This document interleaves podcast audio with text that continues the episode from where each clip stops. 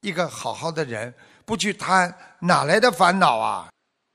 你想要这个，你想要那个，要到后来要不到，你就不是烦恼了吗？所以要使自己没有烦恼，没有偏差，要有效的回避那些风险。所以你去看有些人很有经验的，他只要问这个事情有没有风险，他一听到风险，我不干了。多一事不如少一事，所以才能抵制自己的诱惑，抵制诱惑。举个简单例子，为什么现在很多人贷款房子贷款，他非常痛苦？为什么？他经不起诱惑呀。哎呀，可以贷款呐，可以买房子啊。你去贷了款之后，你还不出来了呢，这房子就收掉了，就不是你的了，你就痛苦缠身了。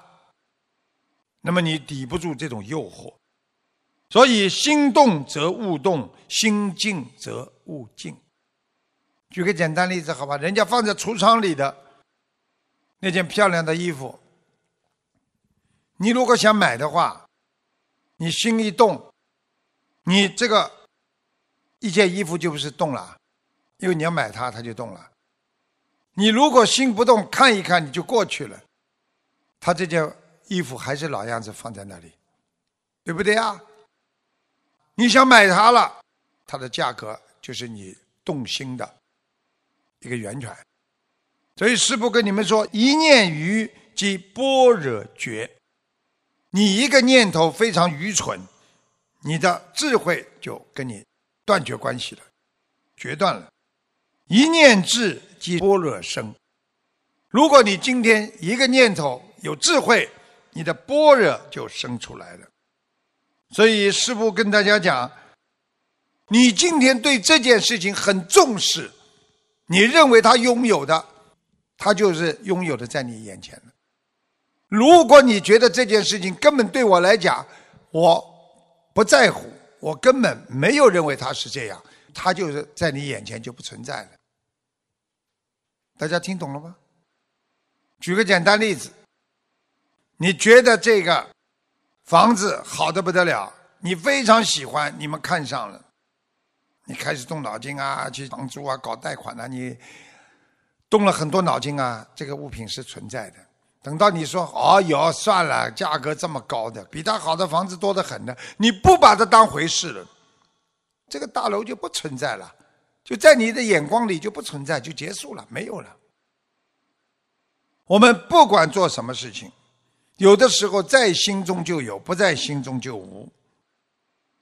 很多的人间的物质都是虚空的。连人都是虚空的，我们到了这个世界，一切都虚空的。那么佛经上早就有说了，有解释了，就叫生不带来，死不带去。这个物品带不走了，就不是你的了，对不对啊？你觉得可以带走吗？带不走，那就不是你的了。就算你拥有了，也会失去。所以妄心不起。横处寂灭之乐，什么意思啊？你今天对世界上什么事情都不起一种贪念和妄想得到的念头，横处寂灭之乐，也就是说，你恒常处在寂灭，就是一种平安、安静的快乐当中。如果你妄心一动，你就会被禁忌所刺伤，所以有心皆苦。经上说的“有心皆苦，无心即乐”，所以我们学佛人就是要管好自己这个心。所以真正学佛的人，修行修心，修心修行离不开这个心。所以，管好自己这个心，让自己这个心心无挂碍，你才能达到无我的境界呀。时间过得很快啊！接下来呢，师父跟大家讲一个故事，当年佛陀在的时候的故事。一时，佛在舍卫城，这个鹿野园呢，有位著名的啊很有名的国王，叫梵师国王。他在位期间呢，国泰民安，风调雨顺，牛肥马壮，整个国家呢一派生机勃勃，非常好，繁荣昌盛，人们过着祥和的生活。不久呢，这个国王的王妃呢怀孕了，十月之后呢，生下了一个美丽端庄的女孩子，非常美丽端庄。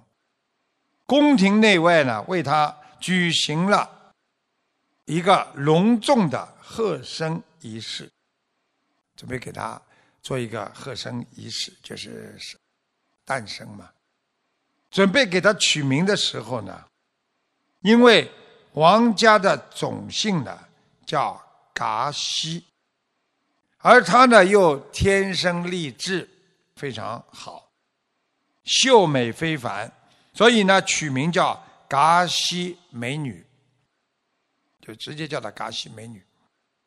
国王呢特地呢为她请了八个姨母，就照顾她的姨母。这个八位姨母呢分别呢。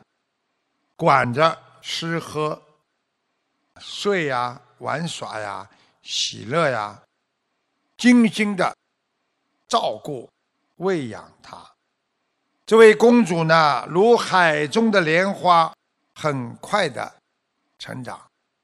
自幼呢，她就学习了各种文武礼术、经师师父，对释迦牟尼佛。因为他学习经书嘛，所以他对释迦牟尼佛呢，升起了无比的信心。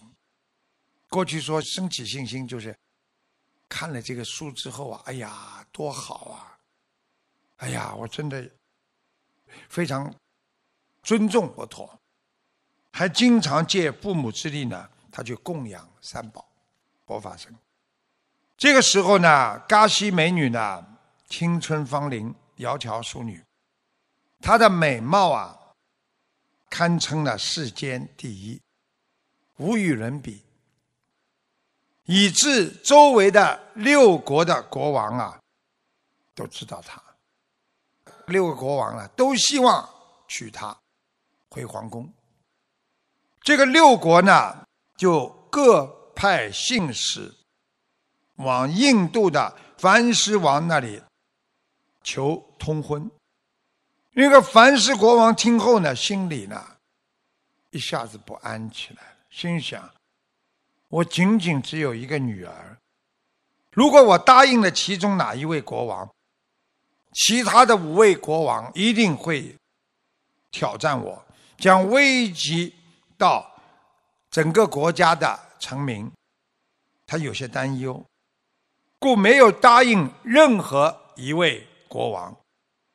这六位国王呢，都非常的不悦，各自统帅着四大军队，向陆野远进军，准备抢人。有一天早上，樊氏国王呢，突然听见城外啊，哗哗哗哗，哎呀，旌旗招展呐，车水马龙啊，他登上。城墙看的时候，眼前竟然是六个国家的军队。突然，他觉得一切都完了，内心万分的焦急，拖着沉重的步伐，无精打采的回到了房顶上，坐在那里，托腮凝思，在想啊，怎么办呢？着急呀！这时候呢，嘎西美女呢来到梵师国王的身边，见父王呢满脸忧愁，忙问：“父王，你为何心事重重啊？”“哎，为你呀，为我？莫非是我貌不够美啊？”他还开玩笑说他貌不够美。樊师国王苦笑的说：“哎，孩子啊，不是因为不美，而是因为你太美了。六国竞相争取啊，我一一回绝啊，以致今天六国兵临城下，这可如何是好啊？”嘎西美女略作思索，就问：“父王，女人有没有自己选择婚姻的权利呀？”国王痛快的回答：“啊，当然有自己选择的权利啊！”嘎西美女得到开许之后，就是国王同意之后，就对父王安慰道：“父王。”请您不要担忧，你去告诉六位国王，我将亲自挑选他们。国王听完这些话，心里轻松了许多，就派了六个信使，将此事告诉了六位国王，请他们收兵，稍后几天准备参加候选。六个国王这时候，他们都骄傲的认为，嘎西美女啊，那一定是会选中自己的，因此他们都不约而同的答应退兵了。啊，新时啊报啊，国王，这六国全部退兵了。那国王在心里想呢，这次女儿啊，肯定要出嫁。做王妃了，但不管怎么样，只要国泰民安，五心足矣呀，国泰民安就可以了。然后他的心慢慢的平静下来。那六位候选的国王各自啊新建宫殿呐，然后找出各种各样的宝饰啊，就是衣服啊、宝贝啊，砸在头上啊。带上大象啊、财宝啊和眷属啊，那个时候大家知道，大象就是代表的一个国家的威望，几乎是倾其所有。准时那一天来到了鹿野远，那么来了之后呢，他们各自站着一个方位，各自为政，然后呢，坐在狮子座上。等候着嘎西美女的到来，哎呀，大家都你看我，我看你，每个人都觉得自己最好。嘎西美女呢，真的来了，她穿着妙衣宝饰，骑着大象，徐徐的从啊城门出来，在每一位国王面前走过，然后呢，最后。真诚的告诉他们：“各位国王，我不愿与任何人过世间真真假假的生活，我愿意礼拜释迦牟尼佛。”说完，一转头，骑着大象走了。六位国王和眷属看着他姗姗离去的背影，深感失望。因为过去啊，他们非常的尊重宗教佛教，他们对佛陀非常的尊敬，但是又依稀觉得这位美丽的女子怎么会不贪恋世间的生活呢？又不愿意享受人生的荣华富贵呢？居然情愿皈依佛陀。凡是国王和眷属们。也看到了他的公主嘎西美女的这个举动，他们半信半疑的尾随着嘎西美女观其真相。嘎西美女路途中能骑象就骑，不能骑就徒步前行，一路风尘仆仆，终于到了佛陀的圣居。见到佛陀之后。他与佛足下合掌，恭敬顶礼，祈求世尊，我愿在您的教法下出家，受持境界，唯愿恩准。佛陀欣然应允，叫来众生祖母亲自教育。众生祖母是什么呢？就是专门负责比丘尼的首领，全部管着比丘尼的。这个众生祖母就给这位公主剃度出家，受具足戒，传授佛法。这位公主积累了资粮，精进修持，断尽了三界轮回的根本，证得了。圣者罗汉的果位，在他的境界中，黄金和粪土等同，没有啊优劣。手掌与虚空无别，这手掌就是手的掌心啊，就是空的了。你们看看，师父曾经跟你们讲过的，对不对呀？有一位很伟大的人走的时候，跟他的侍卫官说。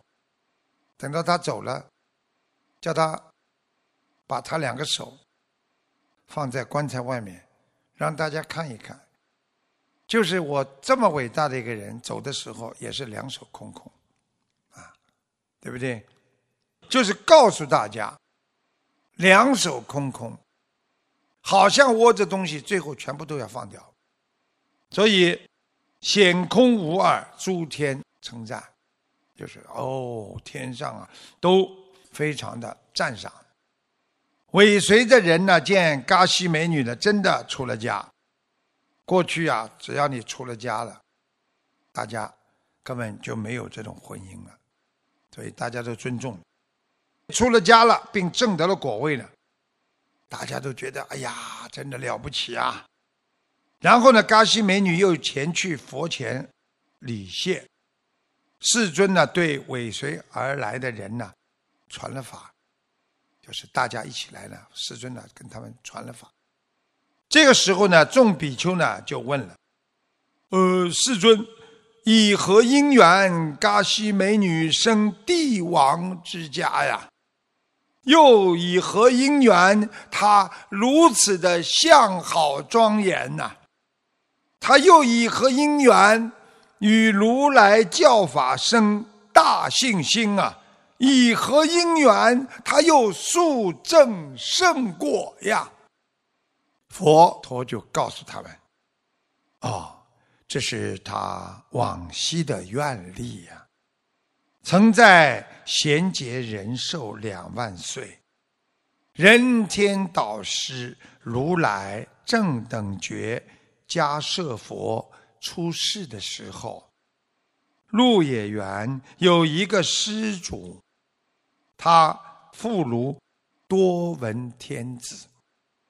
施主家的儿媳生了一个漂亮的女孩，她长大之后对迦舍佛升起极大的信心，借父母亲的力量，他修建了一座金堂。供佛和僧人，经父母亲的同意，他得以出家。一生中，他严守境界，精进闻思修行。